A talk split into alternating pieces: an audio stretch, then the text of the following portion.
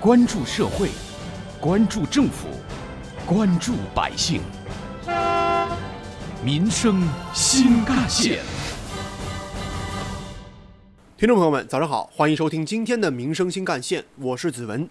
随着杭州市既有住宅加装电梯工作的不断推进，越来越多的老旧小区也装上了新电梯。二零一八年七月。天石苑小区七栋四单元的加装电梯就完工，并且正式启用了，成为了拱墅区首台既有住宅加装电梯。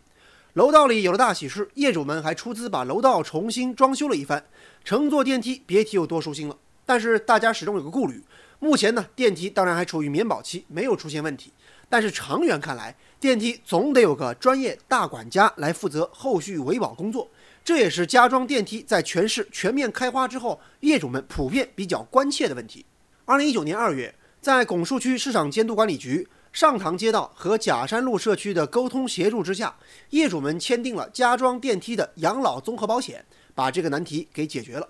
据了解，现在一年的保费是六千五百块钱，除了一层和二层的住户以外，其余十户平均分摊保费，也就是每年每户六百五十块。随着电梯使用年数的增加，保费也将逐年增加，五年内每年六千五百块，五年至十年每年八千五百块，十年以上每年一万块钱。业主们买了保险之后，接下来的事儿就交给专业的人了。电梯的日常维保、更换零件、年检等一切费用，全部由保险公司全权出资和负责，同时会有专业的技术服务公司来提供技术支持。二零一七年九月，杭州市拱墅区大虎东苑 C 区九栋一单元的电梯签下了一份。电梯养老保险，保险金额赔偿限额为十五万元，保险费为九千四百二十块钱每年，需要连续投保十五年。那么为什么会想到给电梯买上一份保险呢？有关部门做过这样一次统计：二零一六年，杭州市九六三三三平台共接到老旧电梯故障报警三千九百四十起，占所有电梯故障报警数的百分之四十五。电梯故障高发地区主要就集中在住宅小区，而且是电梯越来越老，这故障自然也会越来越多，安全隐患也是水涨船高。一方面，很多老旧小区的老旧电梯故障频发，急需大修改造；而另一方面，物业维修基金又存在着支取程序比较复杂、余额短缺不足等等问题。之前我们的栏目也曾经报道过一起杭州的电梯安全事件，某小区业主韩先生。呃，警报就响了，直接就不动了。梯电梯一颤一颤的往上就往上升，往上降，我也不知道，困了得有将近五十分钟左右吧。之后心理压力特别大，我腿软了得有两天吧，完一直晚上在做晚上在做噩梦。杭州某品牌电梯公司维保负责人邱经理，啊，运行的时间的话，应该也有七八年的时间了嘛。所以的话，可能零部件像这种磨损的是比较多的嘛。一层的话，可能有好几十户人家，只有四台电梯或者只有两台电梯，运行很频繁，所以说可能配件损坏这一块可能是比较多的。而像以往这样因为电梯老化而导致的险情事件，在杭州时有发生。根据杭州市场监管部门的统计，截至二零一九年底，全市使用年数超过了十年以上的电梯数量达到了二点九万台。而使用超过了十五年的老电梯数量也有七千九百多台。针对这些老旧电梯的安全问题，杭州市拱墅区从二零一七年开始，就在杭州市场监管局的指导之下，尝试给这些上了年纪的老电梯买上一份养老保险。今年五月，杭州市市场监督管理局召开了电梯安全状况新闻发布会。在当时的发布会上，杭州市市场监管局特种设备监管处处长周建明说。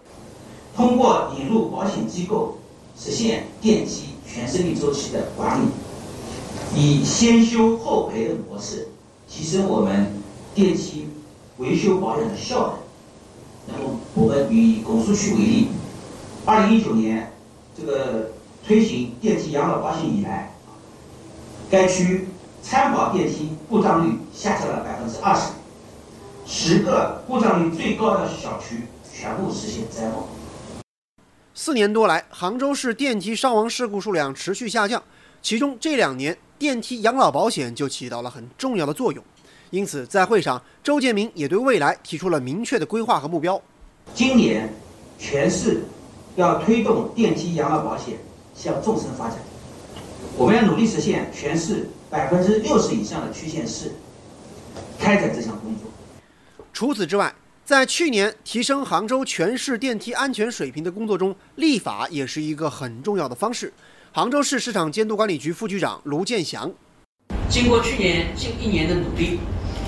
二零一九年十一月，杭州市电梯安全管理条例经经这个省人大常委会批准通过，已于今年五月一日正式实施。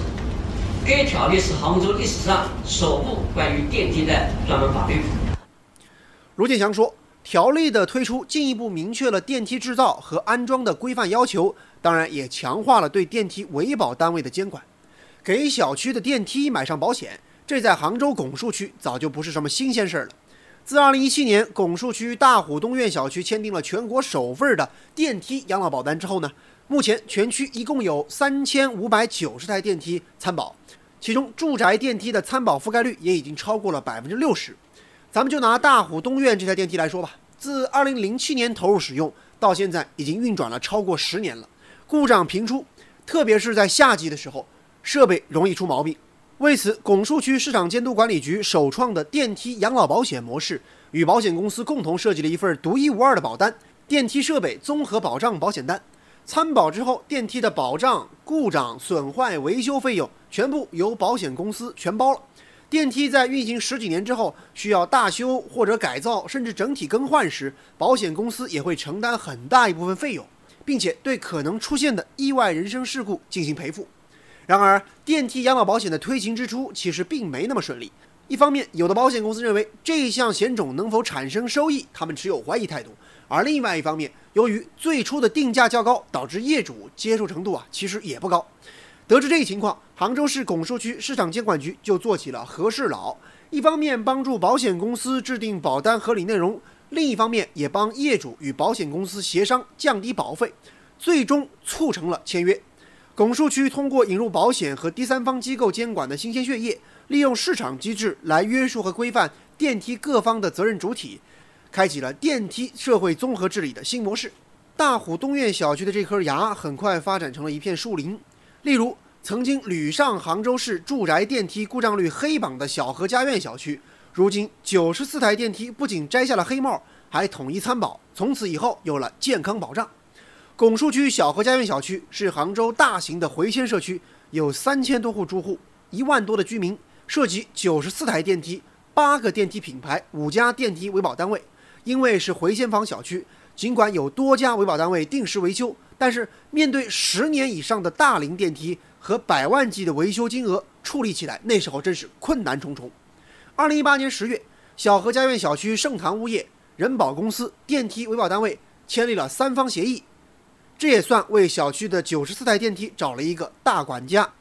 人保公司相关人员给我们算了一笔账，以一台新电梯为例，假如保险收费按照最高标准每年一万块来计的话，十五年就是十五万块钱。十五年后电梯老化需要更新或者改造维修，最多可以赔付十万块钱。这就相当于仅花五万块钱就包了一台电梯十五年的更新改造和维修费用。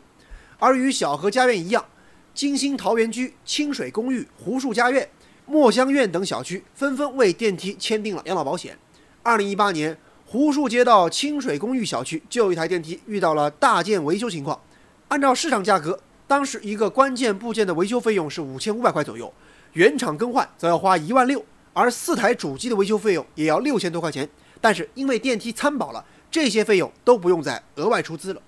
湖墅街道区域发展安监站职员胡俊杰告诉记者，电梯养老保险带来了切实便利，而半山街道金星桃源居还成立了电梯观察员队伍。对不文明行为进行劝导，对电梯的日常进行巡查。当发现电梯有故障的时候，他们就会及时申报。这也让每一台电梯都有了专属的守护者。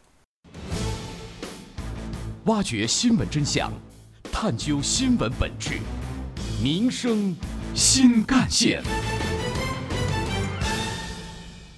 截至目前，拱墅区累计联审既有住宅加装电梯二百三十台，其中完成投用一百六十四台。还有六十六台正在施工当中。在拱墅区市场监督管理局副局长李国成看来，这种以保险为核心、以科技为支撑的全新业主自治管理模式，很好的解决了既有住宅加装电梯的后续维保难题，为全区乃至全市的加装电梯的后续工作提供了长效管理的切实可行样本。有关我们今天关注的话题，不少网友的留言和讨论也很热烈。比如说，网友爱德士说：“电梯除了方便，更要安全。”为这样的方法点赞。而网友大金鱼则表示：“我家住在下城区，咱们这儿的老旧小区电梯什么时候也能安排上保险呢？”而网友茉莉转圈圈则说：“呢，羡慕你们这些有电梯的，我也是老房子呀，也想装电梯。”接下来您将听到的是本台特约评论员、资深记者叶峰老师的点评。居民住宅楼的电梯可以买保险，同时也是一个大好事儿。从居民的角度来讲，就省去了很多后顾之忧，免去了许多过去让居民百姓非常烦恼的一些困扰。从保险公司的角度来看，它也增加了一些营业收入。而在这个事情的促成过程当中，拱墅区市场监管局的同志们功不可没。在叶峰老师看来，加装电梯这个事儿，其实很多政府部门都可以向市场监督管理部门学一学。有的时候，政府职能部门向前跨一步，百姓的获得感就会多一分。虽说电梯的质量监管是市场监管部门的职能，但是电梯的更换或者维修的费用却和市场监管部门没有关联性。看上去是多管闲事儿，实际上却是一种担当。我们经常讲为人民服务，要有切切实实的举动，要把老百姓愿意不愿意、高兴不高兴、赞成不赞成作为衡量我们工作是否到位的指标。这就是超越了所谓的职能的范畴，跨前一步的具体表现。我想，市场监管部门可以做到的事情，其他部门也应该可以去努力的做。如果我们的政府部门都有这样为人民服务的意识和行动，老百姓的幸福感和获得感就会更高，政府社会治理的能力和水平也会得到很大的提升。有关我们今天关注的话题，人民网也曾发表评论文章指出，当小区电梯尚处于年轻或者中年时，电梯使用管理者将电梯日常的维保费用、零部件的维修费用、电梯检验费用等打包组成保险资金。投到保险公司进行电梯养老保险，不仅可以做到电梯日常保养维修的专款专用，而且一旦电梯出了问题或者年龄大了之后，就有了依靠，保险公司会承担很大一部分费用。同时，保险公司为了降低成本，肯定会严格监督维修单位、管理单位，将电梯的日常维护保养做到位。乘梯人当然也多了一份安全保障。除了在住宅区，很多商场、宾馆等场所电梯也偶有发生伤人事故。一般这时候可以找物业、电梯维保方和商家共同来承担责任，但是当住宅小区出现了电梯伤人事故，往往很难分清责任，推诿扯皮这就比较多了。曾有个别地方的相关部门实在是不知道谁该对住宅小区中电梯发生的伤人事故来买单，而有了电梯养老保险，电梯使用过程当中的意外伤害也有保险来买单，这其实也是一种责任归位。电梯养老综合保险可以复制，也可以推广。在我国特种设备安全法中，早就有国家鼓励投保特种设备安全责任保险的条款。实际上，仅有鼓励还不够，在不少发达国家，购买电梯保险早已经通过立法成为强制责任。我们也应当通过这样的制度来设计，来帮助政府、帮助公众、帮助每一个电梯使用者，管好你我身边的每一部电梯，来切实保障百姓的出行安全。好，感谢您收听今天的民生新干线，我是子文，下期节目我们再见。